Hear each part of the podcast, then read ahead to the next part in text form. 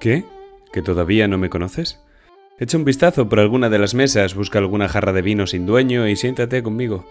Ponte cómodo, vas a escuchar las desventuras, aventuras y romances de un servidor, David Diego de Sandoval y Aldana.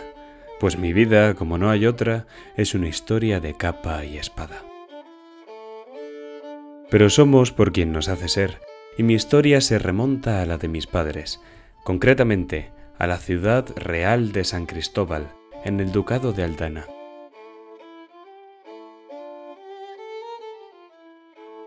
Mi madre, Cristina Sandoval, era la hermana menor de Almudena Oquendo de Sandoval, que portaba el apellido más regio de Castilla, y es ahora madre del buen rey Sandoval. Sí, el hijo de la hermana de mi madre es el rey, lo cual, aunque pueda no parecerlo, no supone ninguna bendición.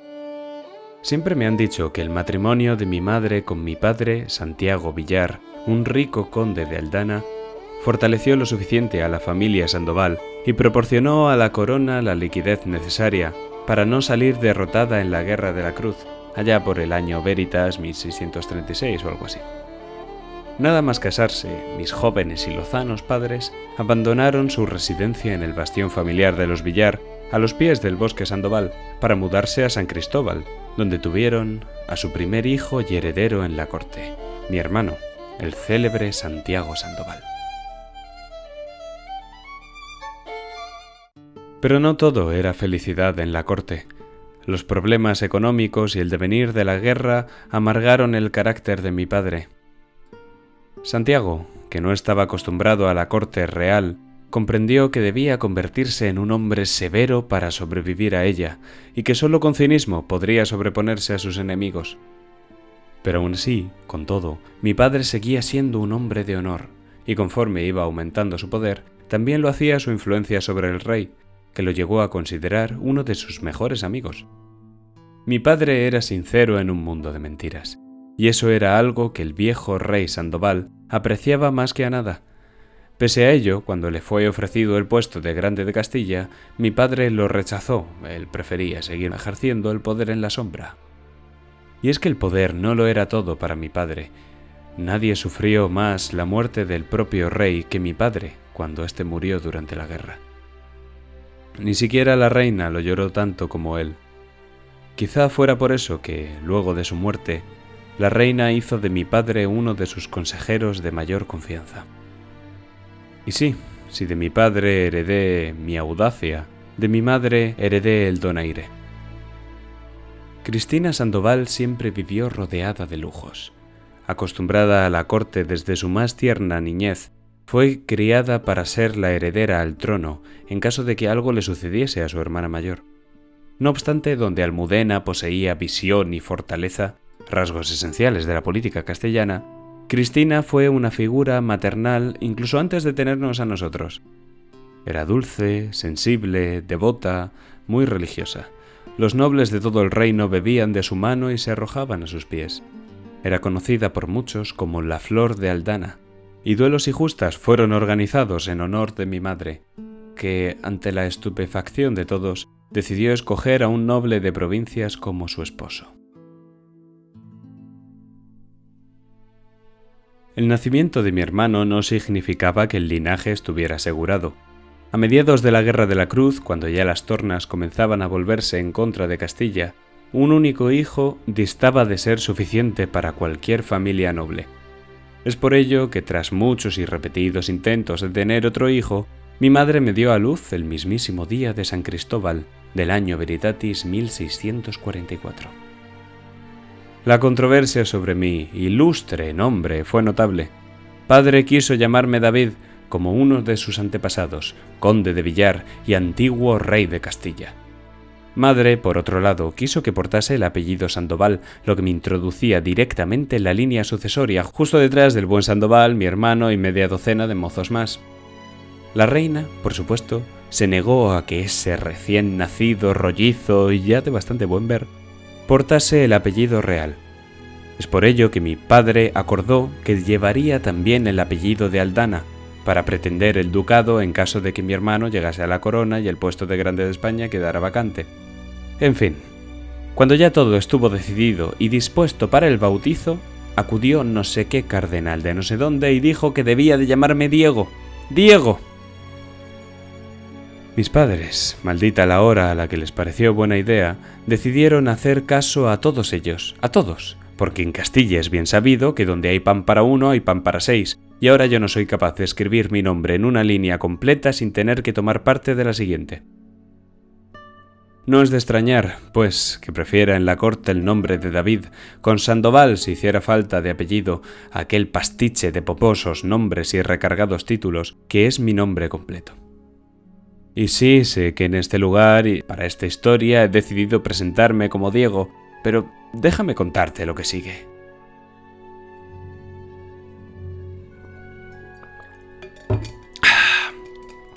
Ojalá pudiese decir lo contrario, y no pretendo dar pena por ello, pero la vida en la corte del pequeño David fue accidentada y bastante infeliz. A diferencia de mi responsable hermano, Dios no me había hecho a mí para los profesores y los libros. O más bien Dios no había hecho a los profesores y a los libros para mí. La escasa atención que me propinaba mi padre y la indolencia de mi madre hicieron de mí todo un pilluelo ingobernable. Era un pequeño pícaro, astuto como un bestenio y peleón como el tercer profeta. Y, ah, bueno, realmente no he cambiado tanto con los años. Me pasé la infancia saltando por los tejados de palacio manchándome de barro siempre que podía, enloqueciendo a mis cuidadores y a mis institutrices, y llevándome severas reprimendas por parte de mis padres, y muchos suspiros de reproche de mi tía, que hacía lo imposible por mantenerme lejos de mis primos, los futuros reyes. Pero aún así, siempre estuve solo. Pese a la escasa diferencia de edad con mi hermano, él ya desde muy joven heredó la seriedad de mi padre, y sin amigos o primos con los que jugar, la vida de un niño como yo podía ser mortalmente aburrida en la corte. Y así fue, hasta que descubrí mi pasión. Siempre me había gustado la música, bien la refinada que sonaba en los grandes salones del Alcázar, bien en los simples acordes y las burdas melodías del populacho. Como buen castellano, mi educación también fue musical, y he de decir que sigue sin haber balada que mis dedos no puedan arrancar de las cuerdas de una guitarra castellana, ni hay seguidilla que mis pies no sigan dispuestos a danzar por muchas jarras de vino que lleve. Pero fue con Aldana cuando me di cuenta que mi verdadera pasión era bailar con el acero en ristre. Me di cuenta de que mis pies estaban hechos para dar el costado a mi rival, que la longitud de mi brazo era perfecta para marcar la distancia que la agilidad de mis movimientos solo me facilitaba el atajo. La verdadera destreza era un arte, yo era un pintor, y el estoque mi pincel. ¿Y la música? La música es toda esa posible paleta de colores. Fue el noble castellano, Salazar de Veracruz, el que nos enseñó, tanto a mí como al resto de jóvenes del Alcázar, el estilo de combate de Aldana. El jovencísimo maestro Veracruz apenas tenía unos diez años más que sus pupilos y ya estaba considerado uno de los mejores espadachines de toda Castilla. Y era detestable. Hijo del marqués de Veracruz, la habilidad de Salazar solo se comparaba con su vanidad.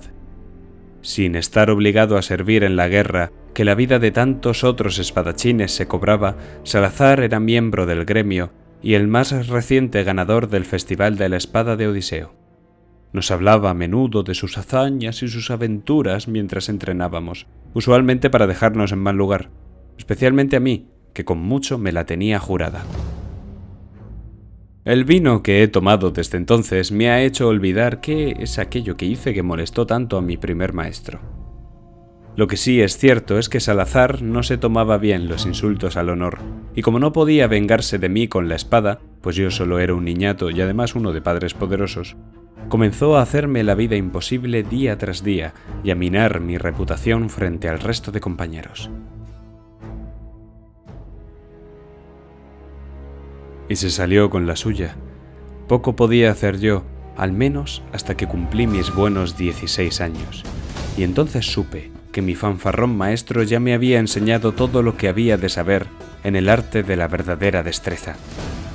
Así fue cuando, tras la enésima vejación por su parte, decidí que ya había tenido suficiente y reté, por mi honor, a Salazar de Veracruz para que cruzásemos aceros de una vez por todas.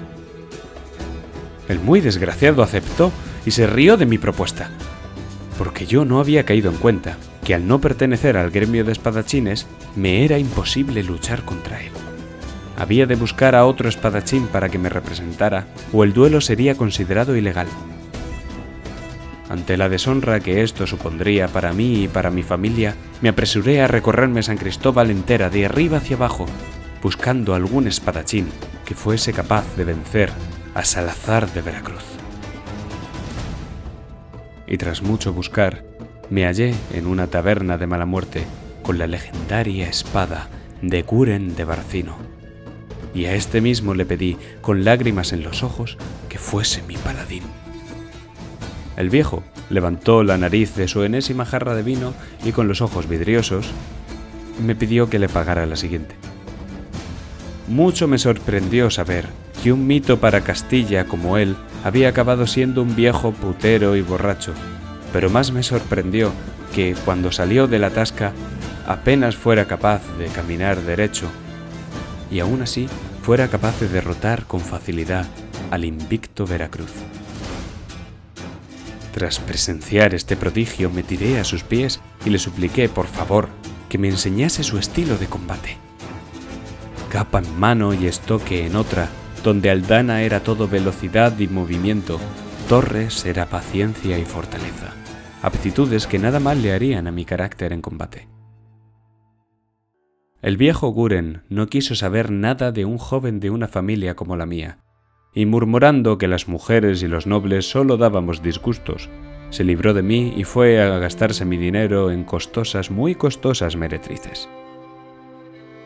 Pero aunque fuera un mujeriego y un borracho, una mera sombra de aquel héroe de las historias, el viejo Guren seguía siendo mi ídolo y si no quería entrenar a un noble como yo, yo mismo dejaría de serlo con tal de manejar el acero como él.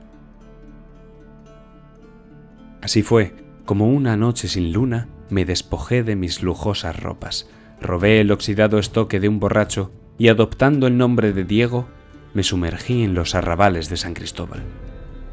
Fue toda una sorpresa el encontrar que el viejo Guren ya era maestro de media docena de mozos como yo, el cabrón se hizo el bestenio y fingiendo que no me reconocía me aceptó como su aprendiz. Bajo la tutela del cascarrabias de Guren aprendí el estilo de Torres y con el nombre de Diego de Aldana logré superar el examen del gremio de espadachines, ganando así mi primer Triskelion. Esto no significó que hubiese abandonado mi entrenamiento en el Alcázar, y con un Salazar de Veracruz mucho más lacio. A mis 18 años llegué al término de mi entrenamiento y tras superar el examen como David Diego de Sandoval y Aldana, gané mi segundo Triskelion. Por supuesto hube de mantener en secreto el primero, porque no estaba permitido en el gremio de espadachines poseer más de uno de estos Triskelion, y tampoco estar registrado con distintos nombres y distintos estilos de combate. En mis clases con Guren hice tan solo un único amigo, Alvara Arciniega, un habilidoso espadachín con el que entrené cientos de veces. Compartía el doble de jarras de cerveza y al menos la mitad de mujeres. Alvara y yo nos volvimos hermanos. Si bien él no era de familia pobre, sí que carecía de nobleza en su apellido, por lo que mis transformaciones en Diego de Aldana se tornaron más que recurrentes hasta el punto en que me fue difícil seguir manteniendo a mi amigo el secreto de mi linaje. Alvara y yo éramos parecidos tanto en carácter como en destreza, pero si bien yo encontraba mi pasión en los mundanos placeres de la vida, él siempre tuvo unas aspiraciones mayores. Mi amigo era un intelectual, y su prodigiosa mente era tan útil para la ciencia que yo me impuse la misión personal de acallarlo a base de hacerle beber jarras y jarras de vino, no lo conseguí, no obstante, y para el bien de toda CEA, pues hace bien poco que el nombre de mi amigo se coló en los anales de la historia al inventar el telescopio reflectante, justo después de sobrevivir a un ataque por parte de la Inquisición. Y es que estos monjes amargados tenían una idea de hacerle callar mucho menos placentera que la mía. Y aunque nací en mitad de la Guerra de la Cruz, en la propia Castilla, nunca he entendido por qué la gente ha de matarse por culpa de Dios. Si el Dios de todos los ceanos nos dio la vida, ¿por qué hemos nosotros de ir quitándola en su nombre? No lo entendí cuando me explicaron que en Castilla estaban llevando la religión a los herejes a punta de arcabuz, y no lo entiendo ahora que Verdugo y sus esbirros parecen empeñados en sumir Castilla en la miseria. Yo, noble y nacido y crecido en San Cristóbal, era demasiado joven y de padres demasiado ricos como para haber participado en la Guerra de la Cruz, pero de haber tenido elección dudo mucho que lo hubiera hecho. No es porque no crea en Dios, ni porque no disfrute de un buen combate como todo buen castellano, sino porque no veo la necesidad de matar cuando hay tanto por lo que vivir Quizá es que solo sea un romántico después de todo. Y de romance va la cosa, pues corría ya el año 1662, y mientras mis padres se debatían entre si meterme en un convento o casarme con una estirada noble montañesa, yo pasaba el día haciendo honor a mi maestro y librando duelos en el mercado. Era en las tascas de alrededor donde acababa cosechando mis victorias entre doncellas de dudosa reputación o entre vinos de dudosa cosecha. Diego de Aldana, o sea sé, yo mismo, corría de juerga en juerga, de duelo en duelo y de flor en flor. Pobre de mí, que por aquel entonces llevaba una vida tan disoluta y tan distinta a la de ahora, ¿eh? Pero en fin, como a todo buen hombre le acaba por ocurrir, resulta que yo mismo acabé posándome en una flor de la que no quise despegarme. Y es que para mí Victoria Valdés siempre fue una flor y nunca una puta. Me enamoré, porque yo era mozo y era ingenuo, y ella era moza, sí, pero no era nada ingenua. Yo le di mi amor, todo el que un corazón joven podía llegar a ofrecer, y ella así me lo hizo creer también. Yo fui suyo y ella nunca fue mía. No me vino mal del todo, no. Cuando me abandonó sin apenas despedirse, me di cuenta de que el amor podía ser más cruel que el filo de cualquier espada. Y digo, nunca, jamás, ha habido duelo ni hoja que me haya lacerado tanto como la de Victoria. Pero no hablaré de ella, no hoy que todavía tengo una sonrisa en el rostro. Y es que si mi mundo pareció acabarse con el abandono de Victoria, Castilla entera enloqueció con la muerte del rey Sandoval y la postre invasión de Montén. El buen Sandoval era demasiado joven para reinar, y aunque varios nombres se manejaron para ocupar la regencia del reino, entre ellos el de mi padre, finalmente fue la jerarquía militar la que acabó domando la política para hacer frente al invasor. Mi hermano y mi padre abandonaron San Cristóbal para acudir al frente junto a los ejércitos de nuestra familia. Destacaron ambos por su valentía y su genio militar, honrando a los Sandoval y a los Aldana en batalla. Tonto de mí, que no me vi venir el problema de quedarme en San Cristóbal. Pues esta vez mi madre, y ahora sin la oposición de mi padre, me presionó con toda su voluntad para que me oficiase en la Iglesia Vaticana, con la esperanza de convertirme en obispo y de ahí en cardenal. Mi pobre e ingenua madre veía de la relevancia que figuras como Alfonso Sánchez habían cobrado durante la guerra contra Montén y quería que su segundo hijo siguiese sus pasos. No sabía ella que presionándome iba a lograr justo lo contrario de lo que quería. David Sandoval había sido un conformista frustrado, pero Diego de Aldana ese muchacho era indomable.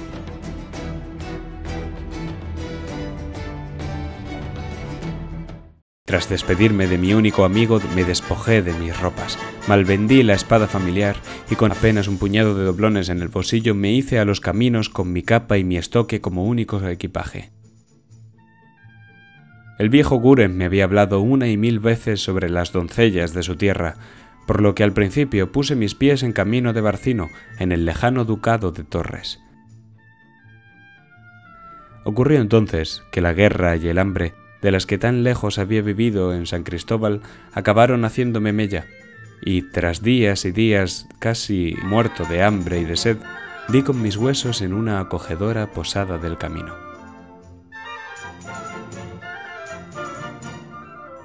Dirigía el establecimiento una viuda que respondía al nombre de Geraldine Lefrère y regentaba una posada que desde el comienzo de la guerra se había convertido más bien en un hospital para refugiados. Yo mismo fui tratado como uno de estos, pese a que mi mirada no estaba perdida y mis ojos recobraron su brillo tan pronto como el estofado de Geraldine calentó mi estómago. No me pasaron desapercibidas las atenciones de la viuda, y así fue que pese a mi pronta recuperación, me hospedé en aquel lugar durante una larga temporada. Si bien cambié mi lecho por uno más cálido, por supuesto, el de la viuda, para ser más exactos. Geraldine Lefrère no poseía una belleza arrebatadora. No era una mujer delicada, más bien burda, y de unos modales que habrían hecho enrojecer a mi madre. Pero su corazón... Su corazón era tan generoso como sus proporciones, tan ancho como sus caderas. Su instinto maternal, pues Geraldine era madre de dos pequeños, hacía que tratase a todo el que demandaba su ayuda con un cariño y un mimo muy necesarios en unos tiempos tan difíciles como aquellos. Quizá fue eso, el cariño que nunca había recibido, lo que me mantuvo meses y meses a su lado. En ese tiempo la ayudé a regentar la taberna, a criar a sus hijos y a deshacerme de los malnacidos que osaban acercarse al lugar con pérfidas intenciones pero llegado el momento sentí que debía de marcharme. Geraldine era una buena mujer, amable, generosa y tierna. Simplemente era demasiado buena para mí, por lo que ya pasados tres meses a su lado, salí de su lecho en mitad de la noche. Me despedí en silencio de mi amante y de los pequeños y marché hacia San Juan. La ciudad portuaria de San Juan, en la costa del Ducado de Torres, se había convertido en un campo de batalla. Sus habitantes, como si no tuvieran bastante con los montañeses, se habían sumergido en una guerra fratricida entre los partidarios de uno y de otro bando. Y en una ciudad como esa, mi espada, por oxidada que estuviese, mucho valía a la hora de defender al que no tenía una. Durante semanas ejercí mi oficio como miembro del gremio de espadachines, y una vez hube obtenido los doblones suficientes, compré un pasaje en un buque mercante que se dirigía directo hacia Bodache. Había oído de Alvara que en esta tierra sus habitantes se tomaban la vida y la religión de una forma bastante parecida a la mía, que las mujeres eran más bellas, que el vino era más dulce y que las guerras entre príncipes rara vez implicaban cañones y arcabuces. Y así partió mi navío, hacia las aguas de la bahía espumosa, con el fin de remontar el cabo de San Felipe para dirigirnos hacia el lejano oeste. No obstante, apenas habíamos cubierto una jornada en aguas abiertas cuando fuimos atacados por una goleta sin bandera alguna. El buque que me portaba y su tripulación fueron incapaces de hacer frente a los cañones abalonenses y a los avezados piratas que los manejaban, cuando emprendieron el abordaje, yo mismo despaché con la punta de mi acero a una docena de aquellos salvajes armados hasta los dientes. Poco pude hacer ante la temible capitana. La capitana de la imbatible era una balonense de apenas metro sesenta, de una hermosura salvaje y una graciosa mueca en la comisura de sus labios armada con un sable y una pistola de chispa, se dispuso a derrotarme en singular duelo sobre la cubierta del buque. Yo, por otro lado, quedé tan obnubilado por la intensidad de su mirada que depuse mis armas y le supliqué que me hiciera suyo. Y vaya que si lo hizo. Emma de Ice Hopton me golpeó la cabeza por respuesta y me hizo perder el conocimiento.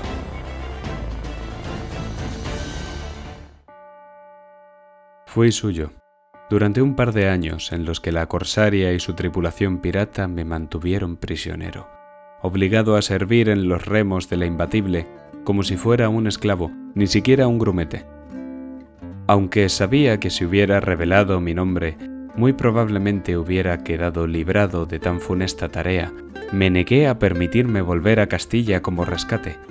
Las galeras, aunque duras, eran mejores que el destino que me aguardaba en San Cristóbal, no me cabía duda alguna, y mi voluntad no cejó un solo día. Además, así podía mantenerme más tiempo cerca de ella. La amaba. Sus ojos encendían mi corazón, su mal carácter levantaba mi ánimo y su desprecio hacia mí solo la volvía más interesante. Yo no dejaba oportunidad en balde si eso me permitía acercarme a ella, aunque me valiese unos cuantos azotes. Dios, adoraba a esa zorra de mar tanto como la odiaba. A ella parecía divertirle mi insistencia, y no pocas veces parecía querer entrar en el juego conmigo, si bien siempre me dejaba más caliente que un tizón, y normalmente engrilletado en la bodega del barco. Y siguió sin darme lo que quería. Recuerdo aquella vez que la imbatible fue atacada por una fragata bestenia. Los cañones estaban poniendo en riesgo el nombre y la reputación de mi amada, por lo que pese a mis grilletes, me lancé por la borda y crucé la distancia entre ambos navíos a nado. Subiendo por el casco fui taponando uno a uno los cañones bestenios, usando mi propia ropa mojada y enfrentándome mientras tanto a sus rifles y sus espadas. Gracias a mi hazaña, la imbatible logró escapar de una pieza, y cuando me presenté en la borda y sonreí a Emma, ésta me propinó un bofetón y me mandó encerrar de nuevo en la bodega. ¿Cómo quería esa zorra? Y es que yo sabía que finalmente me correspondería. Y así llegó el momento en que Emma de Ice Hopton cayó presa de mis encantos. Tuve suerte. Una temible tormenta hizo naufragar a la imbatible, y ambos, la capitana y yo, quedamos solos en una isla desierta del mar de la viuda. Allí, sin grilletes, calabozos o pólvora, ambos éramos iguales, con únicamente nuestra fuerza para imponernos el uno sobre el otro. Y luchamos, vaya que si lo hicimos, una vez y otra y otra, Perdí la cuenta de las veces, de las horas y de los moratones, pero aún conservo las cicatrices como recuerdo. Así pasó un tiempo, y corría el 1666, cuando Dios quiso que vinieran a rescatarnos, de aquel paraíso o aquel infierno según se mire. Para suerte mía y desgracia de mi compañera, era un navío mercante castellano, en plena ruta hacia la ciudad de La Aquila, en Bodache. No me costó mucho convencerlos de que Emma era una peligrosa pirata que me había mantenido secuestrado, y menos todavía cuando les enseñé mis cicatrices. Más me costó persuadirlos de que debían de llevarme con ellos a Bodache, y mucho me temo que tuve que mencionar mi nombre y mis apellidos para lograrlo. El capitán del navío, que respondía al nombre de Sancho Narváez, había servido junto a mi padre y mi hermano en la guerra. Por ello, reconoció nuestra semejanza y creyó en mis palabras. Me hizo caso también cuando le sugerí que pusiera a Emma bajo la custodia de las autoridades de Bodache, en lugar de llevarla de vuelta a Castilla. Sé que en Aldana la habrían colgado por un crimen como el suyo, y no deseaba ver una soga alrededor de su exquisito cuello. El capitán Sancho decidió seguir con la ruta esperada, llevándome a mí con ellos, y una vez hubiera efectuado sus negocios en la Cuila, me confesó que pensaba devolverme junto a mi familia. Yo, por supuesto, fingí estar de acuerdo, y esa misma noche, nada más atisbar la costa en el horizonte, emborraché al bueno de Sancho, tomé uno de los botes y me embarqué yo solo hacia la orilla, mientras la amordazada Emma me asesinaba con la mirada. Oh, sus ojos. ¡Qué ojos! Me habían hablado de que si en Bodache todo era vino, mujeres y depravación, en Bernoulli tan buenas eran estas tres cosas juntas que debían ocultarlas bajo máscaras de carnaval. Era una idea tentadora, desaparecer entre la multitud y ocultarme tras una máscara, sobre todo ahora que en Castilla sabían que yo mismo seguía con vida. No me ha costado en el año que llevo en Potenza acostumbrarme a los usos y costumbres de Bernoulli. Entiendo el carácter bodacheo, y su pasión por los duelos es realmente lucrativa para un espadachín como yo. Y es que fue precisamente mi profesión lo que me acercó a mi siguiente objetivo. Considerando que habían vulnerado el honor de su dama de compañía, Vincenzo Bernoulli, hijo mayor del príncipe mercader Gespucci Bernoulli, me contrató para batirme en duelo con un rufián, también miembro del gremio de espadachines. Mm.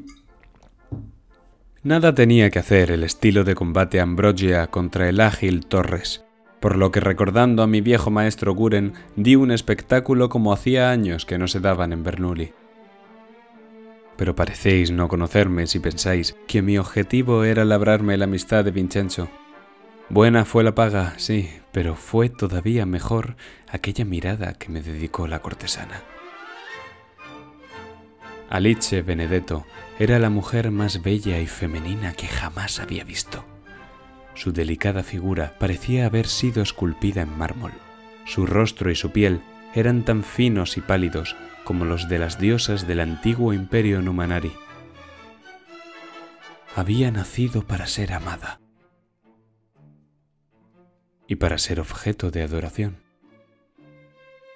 Y es que a diferencia de otras mujeres tan bellas como esta, una exquisita cortesana de Bodache como era Alice, había sido educada para complacer de una forma muy distinta a las mujeres castellanas.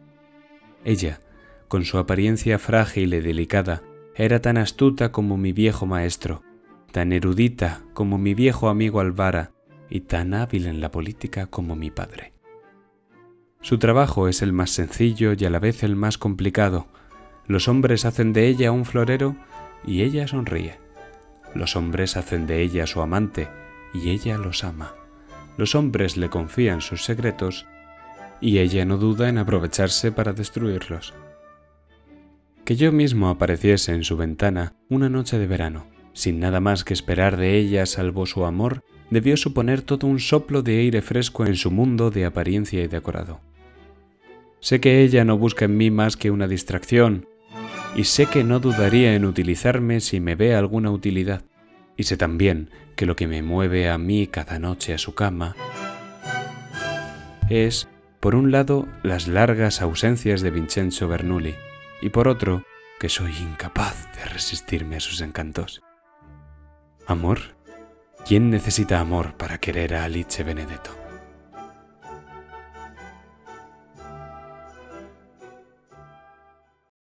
Mm. Por tanto, aquí me hallo, en esta taberna de la città somersa de Potenza, mientras bebo y hago tiempo hasta que quede vacío un lecho que ocupar. Y no me mires así, Diodoro, pues estoy seguro de que tu historia es mucho más aburrida que la mía. ¿Cómo? ¿Que tú tienes un objetivo en la vida? ¿Y te crees que yo no? ¿Que carezco de uno? Verás, mi objetivo a corto plazo es acabarme esta jarra. En el medio, beberme al menos otra más y conseguir que no sea yo el que la pague y en el largo plazo evitar que mi cuerpo acabe flotando por uno de los canales, y es que después de lo de la danza del agua, creo que no es pedir poco. ¿Cómo? ¿Que te parece poco? Pero ¿quién coño eres? Mi objetivo en la vida es vivirla. Dime, ¿acaso se puede hacer alguna otra cosa?